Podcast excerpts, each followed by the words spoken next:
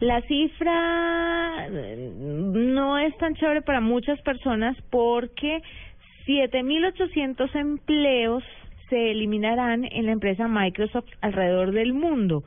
Eh, la empresa anunció que va a eliminar estos, estos empleos, sobre todo los que tienen que ver con tecnología, lo que representa un 6.5% de los puestos de todo el grupo. Esto a raíz de la compra de Nokia el año pasado, entonces les tocó recortar personal y muchas personas se van a quedar sin trabajo, muchos de los que estaban en Microsoft, sobre todo en el área de telefonía. Entonces, pues eh, eh, el, el rumor es que Microsoft se va a abrir a un se va a dar un paso al lado en lo de la telefonía, ya no va más el teléfono con Windows. Pero 7.800 empleos es una cosa de locos, ¿no? Demasiada gente.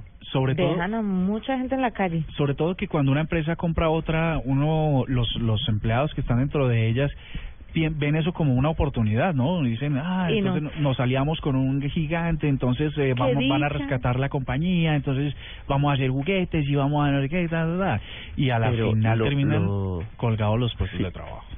Lo raro es que a Nokia lo compraron hace poco, no fue hace mucho, fue hace el año pasado. Hace aproximadamente un año, como les iba diciendo, y mm. 7.800 empleos, pues van a prescindir de 7.800 personas por la adquisición de Nokia y están mirando a ver cómo empezar a indemnizar a todas estas personas que se van a quedar sin empleo próximamente, aunque la compañía no ha dicho de qué país, de qué ciudades específicamente va a empezar a cortar cabezas, pero varios van a estar ahí metidos en esa bolsita.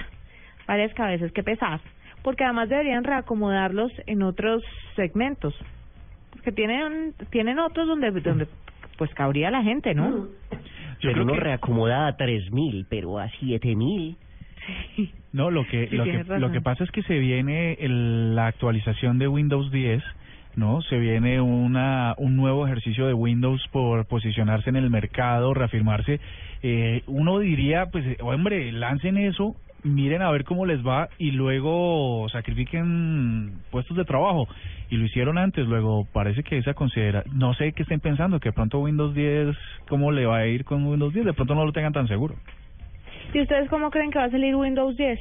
A propósito de todo de todo un poco. Ah, yo le tengo muy poca fe a las cosas de Windows desde hace mucho tiempo. Ojalá salga bueno porque siempre es como lleno de cositas, lleno de errores, tanta actualización, tanto como, no vea, eh, ya no es así, es asá, ya no es asá, es asó, no, no sé, no sé. Eh, ojalá me calle la boca y ojalá eh, sea un poco más afín como con la época que estamos viviendo y dicen los de la empresa, pues algunos, algunas personas que trabajan en la empresa que creen que Windows 10 va a ser tal vez la última oportunidad real de crecimiento para Microsoft. Entonces le están apostando todo a Windows 10.